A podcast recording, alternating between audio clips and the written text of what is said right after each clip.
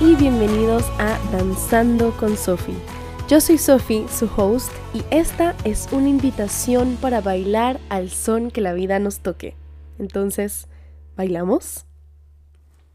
Quiero contarles que ya extrañaba el micrófono, extrañaba simplemente como que sentarme aquí con ustedes a hablar sobre esas cosas que, que nos inquieta y todo eso que, que bueno, que a veces romantizamos, que de repente está sobre romantizado, o cosas que no romantizamos lo suficiente. Y como bien ven en el título de hoy, vamos a hablar sobre montar tu vida en un avión. ¿A qué me refiero con esto? Pues es más o menos en, la, en el sentido literal, ¿no? De montar la vida en el avión, de tener que empacar la vida de uno en un par de maletas y de simplemente tomar ese paso, de mudarte a otro país y comenzar de cero. Y mm, no sé si lo recuerdan en el episodio con Cristina, uno de los episodios, los últimos episodios antes de tomarme un break del podcast y de muchas otras cosas, porque en enero tuve exámenes y fue bastante, bastante duro. Y bueno, luego estuve en Panamá tres semanas, pero volviendo a lo del episodio con Cristina, no sé si recuerdan, ¿no? Que ella ella decía, voy a volver a comenzar de cero las veces que sea necesario. Y quiero que sepa que eso me marcó tanto porque me identifico 100% con, con esa frase que ella dijo. Para mí es tan simple como que, sí, o sea, uno tiene sueños, yo tengo sueños, y son sueños que de verdad que, que manifiesto y que deseo en el universo que, que sucedan y que tenga, tenga lugar en este plano, pues. Entonces, cuando uno tiene estos sueños tan claros y tan... Es como literalmente que uno supiera cada detalle y que uno supiera cómo quiere, lo que uno quiere y dónde lo quiere y con quién. Todas esas cosas, pues obviamente, si uno está tan, tiene ese sueño tan impregnado en uno, uno quiere salir por ello, como dicen en España. Y uno quiere ir detrás de ese sueño, uno quiere ir a cumplirlo y no le va a meter uno mucha mente ni nada. Entonces, básicamente eso fue lo que digamos que a mí me pasó cuando se me presentó la oportunidad de venir a Bélgica, porque yo sé que lo he mencionado aquí varias veces. Europa para mí realmente no fue una opción hasta que fue mi única opción. ¿Por qué? Porque tenía y tengo sueños tan claros que yo sé que en el país donde yo vivía antes no los iba a poder cumplir. O por lo menos no eso que yo había estado deseando por tanto tiempo. Así que mi única opción era mudarme. ¿Y mudarme a dónde? Mudarme a Bélgica, que es en el país en el que me encuentro y donde estoy tan agradecida de estar. Justamente lo pensaba, creo que esta mañana o ayer en la mañana pensaba como que qué suerte que tengo y me siento tan afortunada de poder estar viviendo la vida que vivo, porque no le envidio la vida a nadie. O sea, literalmente estoy feliz con la vida que estoy viviendo, estoy feliz con las oportunidades que tengo y estoy agradecida de poder sentirlo todo y poder disfrutarlo, como también poder amargarme y tener como que ese privilegio de poder sentir las cosas. Y quiero decirles que en verdad una de las, de las razones por las que tuve que tomar una pausa tan larga del podcast era porque después de los exámenes yo siento que lo entregué tanto y lo entregué todo y fue tan intenso que quedé como que no quiero no quiero tocar la computadora, no quiero abrir la computadora, no quiero tocar un aparato electrónico, no quiero tocar un papel, no quiero leer un libro, no quiero nada, o sea, no quiero absolutamente nada. Y que de hecho yo justo después de terminar mis exámenes, los terminé un miércoles y yo el domingo estaba viajando a Panamá. Ese era un viaje que yo tenía pendiente y que, y que como lo digo en mi video de YouTube que pronto sale, em, no, que de hecho cuando ustedes escuchan este episodio, ese video ya, ya salió, está en YouTube y es el, la parte 1 del blog de Panamá. Era un viaje que yo necesitaba hacer con carácter de urgencia y yo no sabía que tenía que hacerlo tan urgentemente. yo sabía que mi familia me hacía mucha falta porque no pude pasar, em, por primera vez, no pude pasar año nuevo con ellos. Y pues obviamente uno romantiza estas, estas fechas, o sea, uno podría pasar Navidad y Año Nuevo y Día del Padre, de la Madre, del Niño, del Adulto, de lo que sea, uno lo puede pasar solo y no va a pasar nada. El mundo va a seguir girando.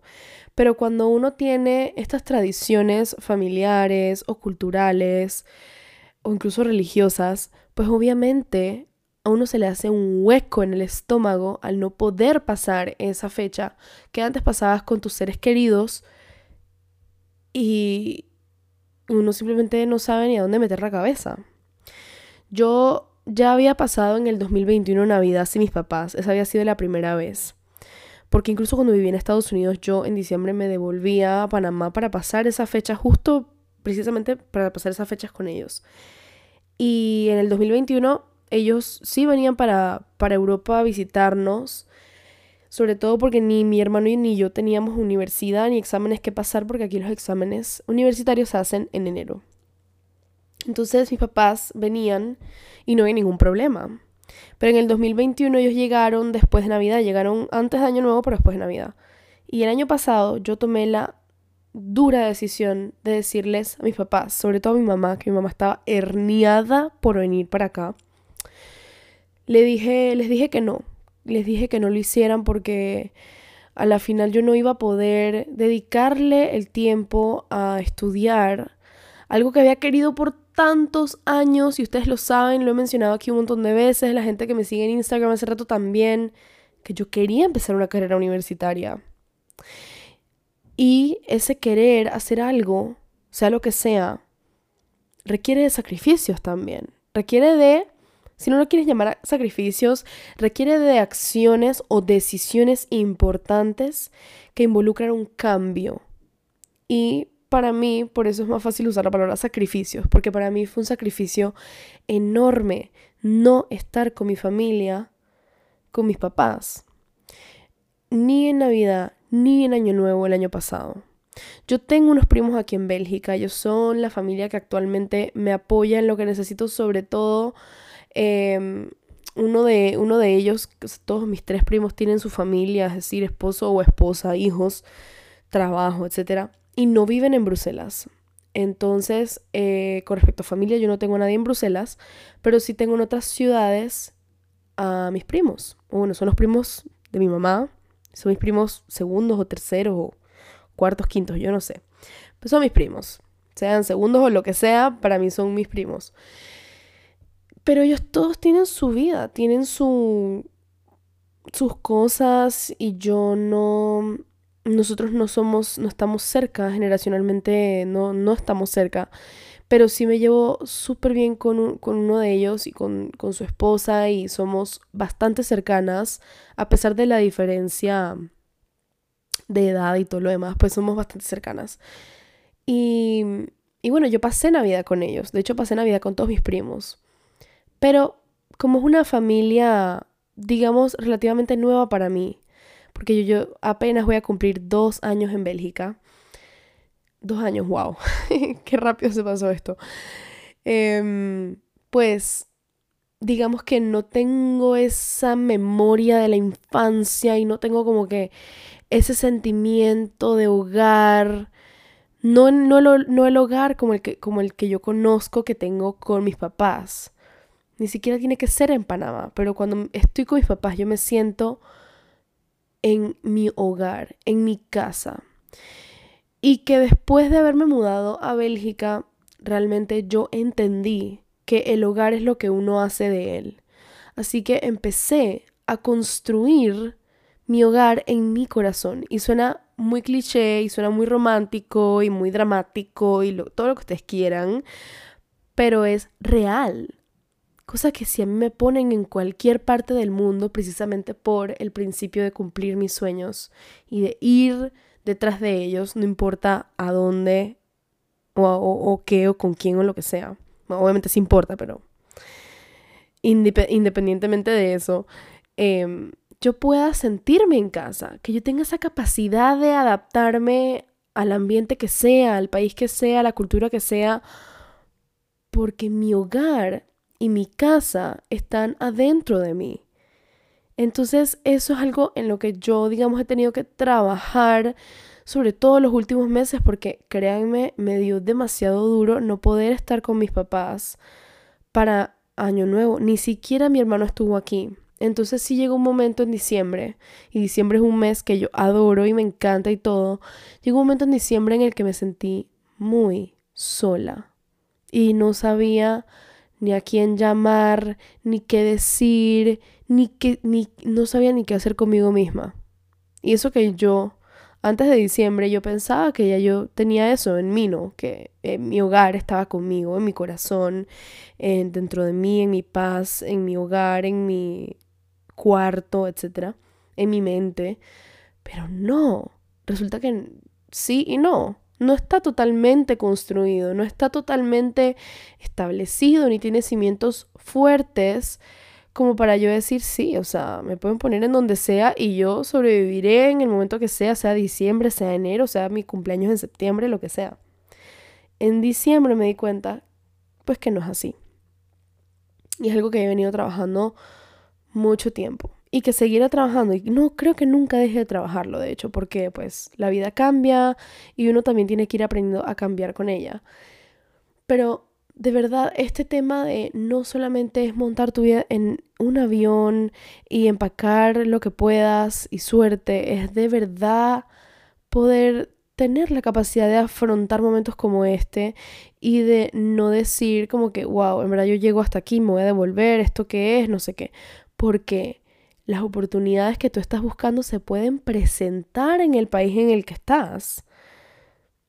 Y lo creo así, 100%. Digamos que yo nunca hubiese salido de Panamá, ni me hubiese mudado a Estados Unidos, ni me hubiese mudado a Bélgica. Yo estoy segura que mis, o sea, mi, mis oportunidades se hubiesen presentado en Panamá de otra manera. Mi vida sería diferente mi futuro se, vería diferente también, pero yo me puedo hacer oportunidades en Panamá también. Solamente que yo tenía una visión tan clara que yo sabía que en Panamá no iba a suceder.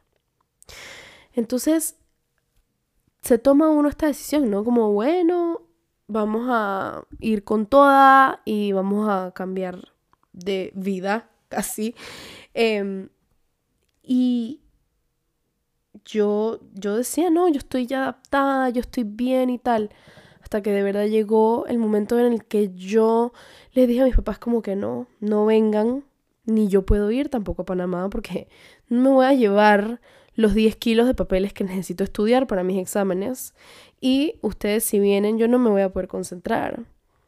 Y regreso otra vez a lo de que yo quería estudiar, yo quería hacer una carrera universitaria, entonces ya la estoy haciendo pero tengo exámenes en enero. Sería irresponsable de mi parte decir, sí, vengan, porque ellos van a terminar viajando solos o yo terminaría viajando con ellos porque sé que ellos no me dejarían sola, pero o ellos terminan encerrados o terminamos de pelea o todas las anteriores.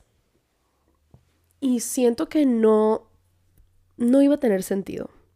Así que tomé la decisión de que ni yo fuera a Panamá ni ellos vinieran ni mi mamá mi mamá me dijo, así pasemos año nuevo tú y yo solas, no importa. Y me dio muchísimo, muchísimo coraje, me dio tristeza tener que decirle a mi mamá, mamá, no, porque obviamente la culpa me carcome o me carcomía de, ¿qué pasa si le pasa algo? Toco madera. Pero ¿qué pasa si les pasa algo a mis papás y yo no pude verlos en diciembre?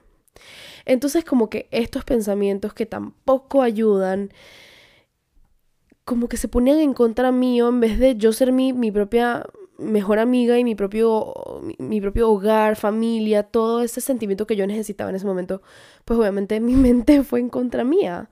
Y yo decía, miércoles, ¿esto qué es? Qué, qué horrible. Qué horrible tener que sentarme a estudiar todos los días para 12 materias y que mientras eso esté pasando, a mí me está carcomiendo la culpa de no haber visto a mis papás en diciembre, porque es una tradición de infancia, es parte de mi cultura, es familiar, es... ¿Me explico?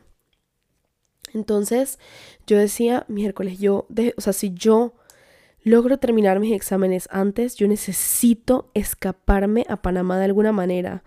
No importa que pierda clases del segundo semestre, pero yo necesito ver a mis papás. Yo necesito abrazarlos, yo necesito estar con ellos, yo necesito sentir mi hogar conmigo de nuevo, sentir que no estoy perdiendo la cabeza y que no me estoy volviendo loca. Realmente es como tratar de buscar un balance de nuevo en mi vida, pero ese balance, mm, pues obviamente lo estaba poniendo a 8.000 kilómetros de mí y eso es bastante complicado.